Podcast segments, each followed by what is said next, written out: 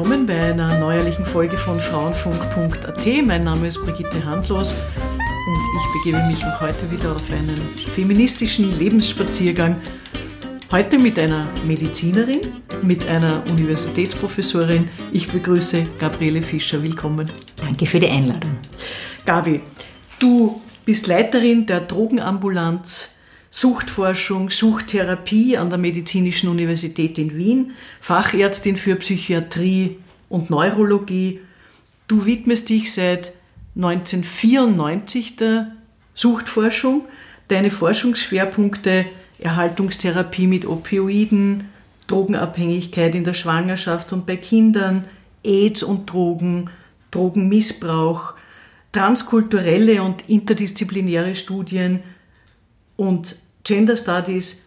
Du hast 150 wissenschaftliche Publikationen, 400 wissenschaftliche Vorträge. Also du bist in diesem Wissenschaftszirkus, das meine ich nicht abwertend, äh, wirklich eine große Nummer. Du bist Mitglied im wissenschaftlichen Beirat der österreichischen Gesellschaft für Qualitätssicherung und Qualitätsmanagement in der Medizin, Mitglied des obersten Sanitätsrats der Republik.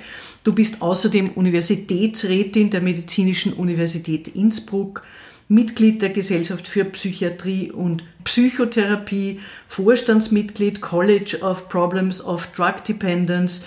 Du arbeitest international, du berätst das Europaparlament, die WHO, die United Nations im Office on Drugs and Crime.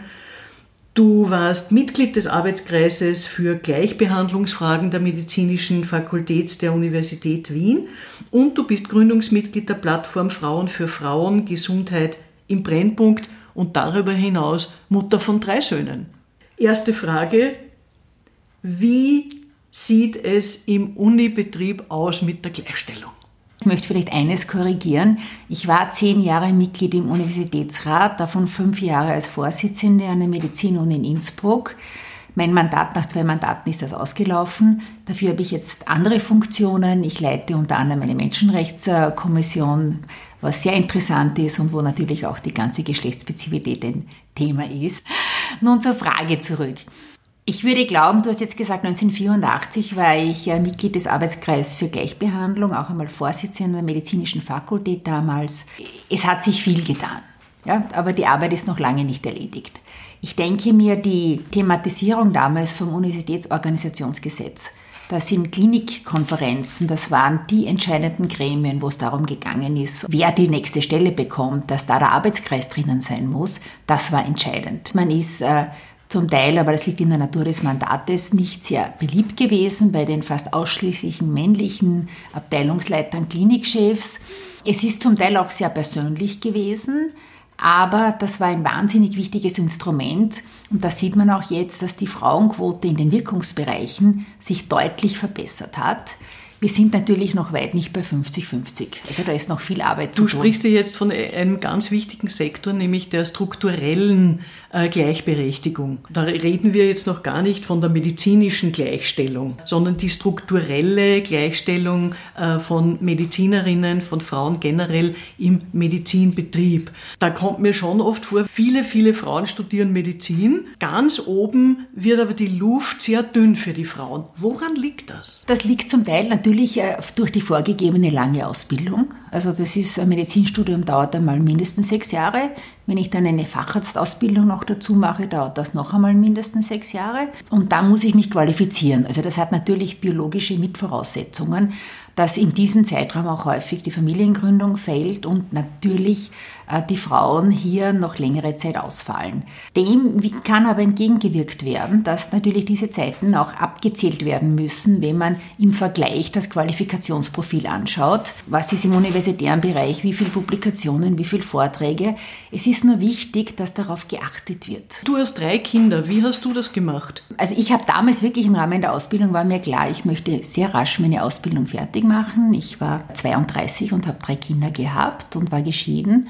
Das hatte in der Zeit natürlich einen Vorteil, während viele in diesem Alter natürlich ausgingen und abendlich andere äh, Vergnügungen frönten, äh, war ich da mehrheitlich zu Hause und konnte auch, das sind die Mühen der Ebene, die wissenschaftlichen Publikationen schreiben. Ich hatte eine hervorragende, sehr verlässliche Haushälterin, was ein großes Glück war. Natürlich muss man auch sagen, man muss sich entscheiden und wenn man weiter die Ausbildung macht, finanziert man im Prinzip die Ausbildung eins zu eins dann mit Kindergarten, Haushälterin etc. Aber das war natürlich äh, das war eine richtige Entscheidung, eben in dieser Situation auch eine glückliche Entscheidung. Ich meine, deine äh, Söhne sind jetzt alle erwachsen. Das heißt, was du da jetzt schilderst, dieser auch finanzielle, aber auch psychologische Einsatz hat sich gelohnt. Natürlich muss man sagen, mit, mit drei Kindern, äh, das ist die, die, die Bandbreite ist groß. Der eine sagt, äh, äh, du warst ausreichend präsent, der andere sagt, du warst nicht ausreichend präsent. Wir haben immer wieder hitzige Diskussionen. Ich glaube, es gibt keine Anweisung to be a good enough mother. Das, was für eine Mutter stimmig ist, ist in der Regel mal die beste Voraussetzung für ein gutes Aufwachsen der Kinder. Was sicher wichtig ist, ist auch das Gebot der Auseinandersetzung mit der männlichen Identifikationsfigur. Aber letztendlich muss man sagen, verbleibt die Erziehungsfunktion in diesen Situationen bei bei der Frau. Du giltst in deinem Job als sehr tough. Wie erlebst du da dein männliches Gegenüber und wie setzt du dich da durch? Es wird ja nach wie vor mit zweierlei Maßstäben gemessen. Äh, wenn Frauen äh, bestimmter sind, kann ich nur jede junge Frau ermuntern. Es hat sich deutlich verbessert, aber das wird im Ansatz noch immer eher negativ konnotiert. Aber wenn Frauen keine Wünsche oder keine Forderung stellen, dann nimmt man sie ernst und dann bekommen sie auch nichts. Ich glaube, dass es wahnsinnig wichtig ist, auch für junge Frauen hier einen professionellen Zugang zu haben. Es geht nicht darum, im Job geliebt zu werden. Es geht darum, im Job akzeptiert zu werden. Und da muss man eben auch mit Rückschlägen zurechtkommen. Und es muss auch möglich sein, in einer klar und bestimmten Form auch Forderungen nachzugehen. Musstest du das lernen oder kam das so ganz natürlich dir äh, zuwachsend? Eine wesentliche Voraussetzung ist, äh, das Glück zu haben, mit einer, mit einer guten Resilienz ausgestattet zu sein. Diese Grundausstattung, das kann man sich nicht aussuchen. Das ist zum Teil sicher genetisch bedingt, zum Teil die, wie die eigene Sozialisation ist, auch welche Rollenbilder in der Umgebung sind, also ich habe da eine sehr hohe Identifikation mit meiner mütterlichen Großmutter gehabt. Das war eine sehr starke Frau, die eigentlich sehr spät Mutter geworden ist. Also meine Großmutter war 38 Jahre, als meine Mutter geboren ist, was ungewöhnlich in dieser Zeit war. Damals meinte sie, war schon der Meinung, sie bleibt über. Und äh, hat eine unglaublich selbstständige Haltung gehabt und hat auch mich und meine Schwester immer sehr ermutigt, nicht unbedingt immer Kompromisse einzugehen, sondern das Ziel zu verfolgen, was man machen will. Und das, glaube ich, war schon ein großes Glück und, und auch das Ziel weg vom Salzkammergut, was zwar wunderbar und schön ist, aber doch sehr eng sein kann, hinaus in die Welt. Und mein Vater hat gefunden in Bad Aussee, das war damals hinsichtlich Geschichteunterricht nicht der, der einfachste Boden, hat gefunden, wir sollten außerhalb in die Schule gehen und sind dann über Wels interessanterweise nach Wien. Und dann bin ich einige Zeit in die USA gegangen, weil es keine Stellen gab. Damals war die sogenannte Ärzteschwemme und man hatte zeitgleich mit der Promotion, hat der Rektor damals gesagt, sie werden aber keinen Job bekommen. Das hat mich sicher auch sehr geprägt. Ja, und, und natürlich nachhaltig meine Söhne, muss ich sagen.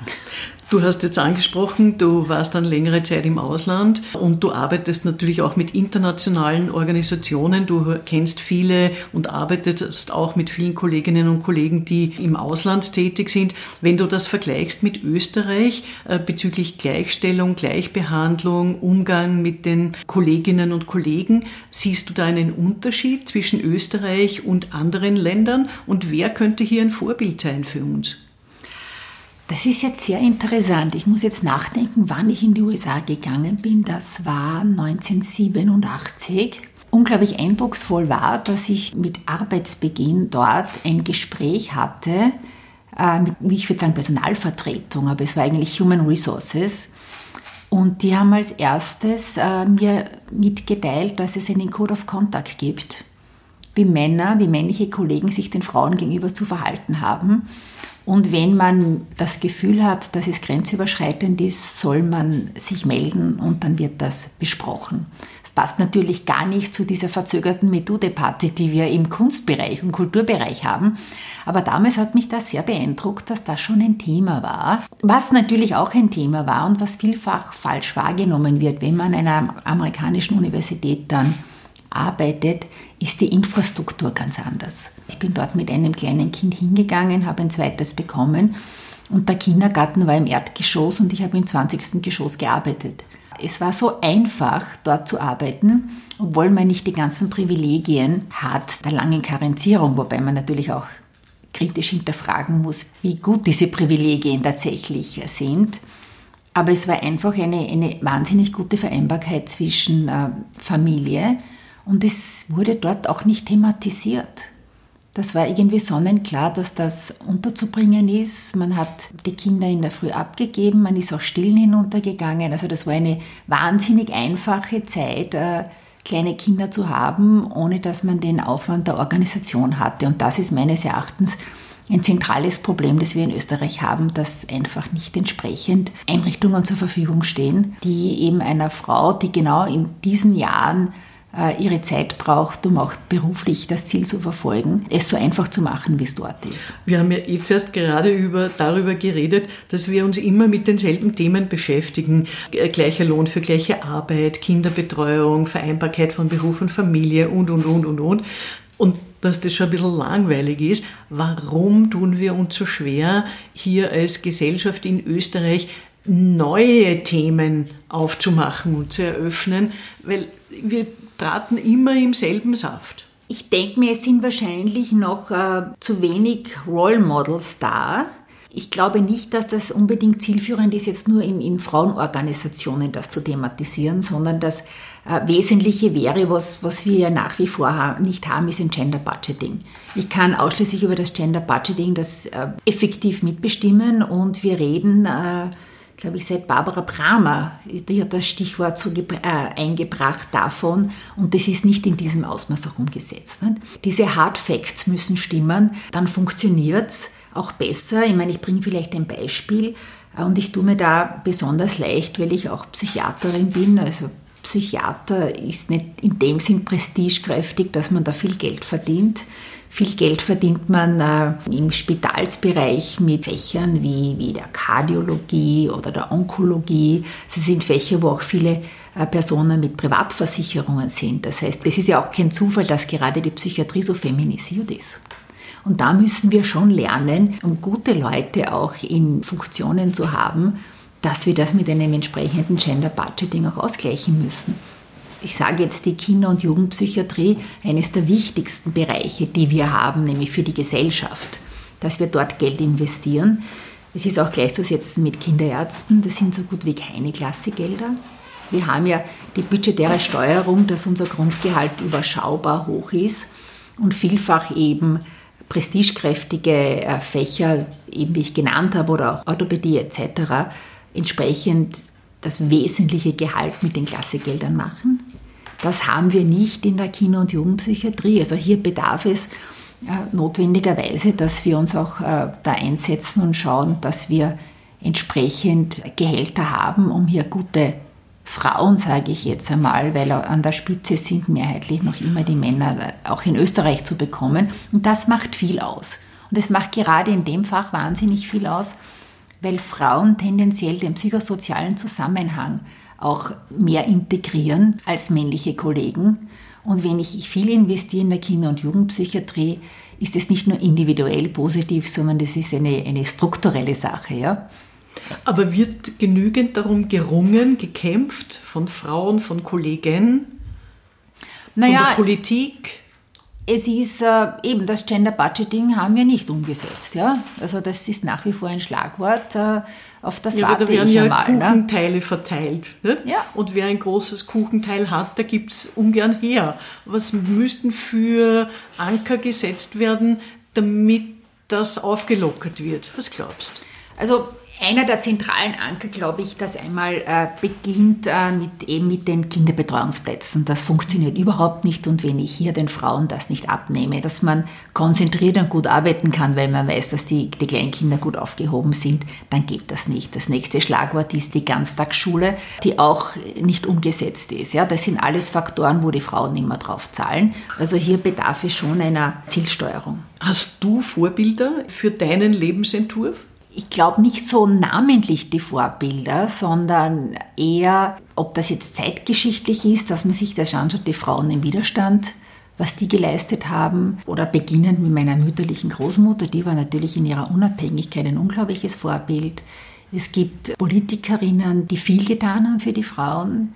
Wie erlebst du deine jungen Kolleginnen in Bezug auf Durchsetzung von Rechten, Abbau von Privilegien? Haben die noch so ein bisschen einen feministischen Punch?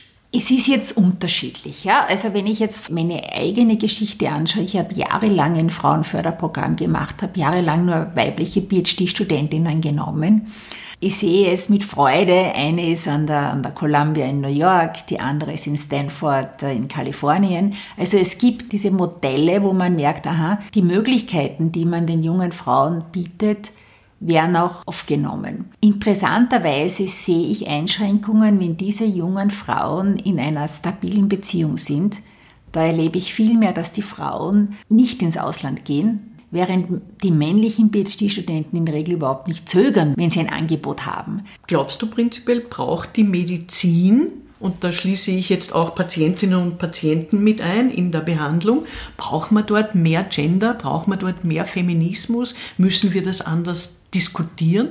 So vor, glaube ich, zwei Jahren ist eine Studie herausgekommen, da sind Patienten befragt worden, ob sie lieber von einer Ärztin oder einem Arzt äh, gesehen werden wollen. Da spiegelt sich schon äh, das Bild, dass wenn es um sage ich jetzt im weitesten Sinne um Erkrankungen der inneren Medizin, der Neurologie, wenn es um konservative Fächer geht, dann sagen die Frauen, na, tendenziell sind sie gern bei Frauen.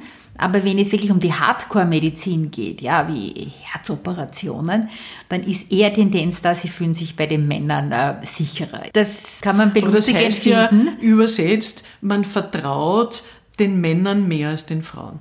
Bei uns sind die Soft Skills angesiedelt, aber wenn es um Leben und Tod geht, dann vertraue ich doch auf das Männliche. Natürlich habe ich hier viel mehr Männer noch zur Auswahl und auch viel mehr Männer in Führungspositionen als Frauen. Also wird das Bild auch dargeboten und letztendlich präsentieren das ja auch die Medien. Ich sehe es zum Beispiel jetzt, wenn wir uns bei Covid anschauen, äh, haben wir natürlich einen Überhang der männlichen Virologen, die uns vorgeführt werden, aber wir haben doch auch einen repräsentativen Anteil von Frauen. Man sieht es hier repräsentiert, dass dieser Gender Gap immer enger wird.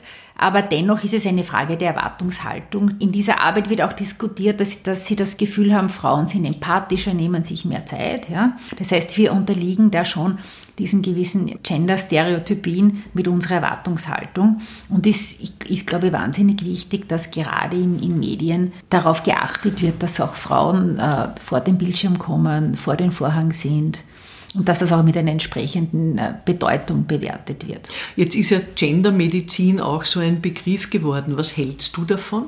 Also Gendermedizin ist seit ungefähr, glaube ich, über zehn Jahren als integraler Bestandteil in der Medizinausbildung integriert. An den Universitäten ist wahnsinnig wichtig. Das heißt, die Ärzte, Ärztinnen von heute, die wissen das schon. Es gibt einen gewissen Nachholbedarf in Fortbildungen bei den schon länger tätigen Ärzten, Ärztinnen. Es ist wichtig, es zu wissen. Ja? Man weiß gerade in der Schmerztherapie, dass Frauen vor der Menopause, um gleich gut Schmerzen bekämpfen zu können, eine höhere Dosis von Schmerzmitteln benötigen. Und nach der Menopause ändert sich das zum Beispiel, weil ja, weil ja auch die Östrogene abnehmen. Und dann nähert sich das an. Und dieses Beispiel gilt für viele andere Medikamente. Also es ist schon wichtig, dass, dass das in der Ausbildung äh, inkludiert ist und dass jeder das lernt. Was hat dich in deinem Leben, in deiner in deinem beruflichen, aber auch privaten Werdegang am meisten unterstützt und wer oder was hat dich am meisten behindert? Das Gefühl zu haben, in einer abgesicherten Lebenssituation zu sein. Das ist schon wahnsinnig wichtig. Ja? Ich meine, man ist sicher mutiger, wenn man weiß, Man hat einen Rückhalt, das glaube ich, darf man nicht unterschätzen, dass manche jüngeren Frauen sich mehr trauen würden, aber die Rahmenbedingungen nicht stimmen. Und das ist letztendlich aber eine Aufgabe der Gesellschaft, ja, eine Aufgabe der Politik. Wahnsinnig wichtig habe ich auch empfunden, dass alles, was bildungsverstärkend ist, immer sehr positiv konnotiert wurde. Das heißt, es sind keine Grenzen aufgeboten worden. Das war immer klar. Äh, es ist jede Unterstützung da. Es ist dann auch die Sozialisation, natürlich muss ich sagen, mit jetzt sage ich ein Stichwort, Johanna Donal, Universitätsgesetze, das war schon wahnsinnig wichtig, dass es da zumindest zwar keine effektive Zielsteuerung, aber es gab eine Präsenz. Es ist auch immer wieder notwendig, dass man Männer als Förderer hat. Ja, ich würde das gar nicht jetzt äh, reduzieren auf nur äh, Frauenmentorinnen, nur Frauenclubs. Ich glaube, dass es wichtig ist, sich zu vernetzen, aber wesentlich ist es, in einem Normativitätsprinzip sich, sich auch zu verhalten.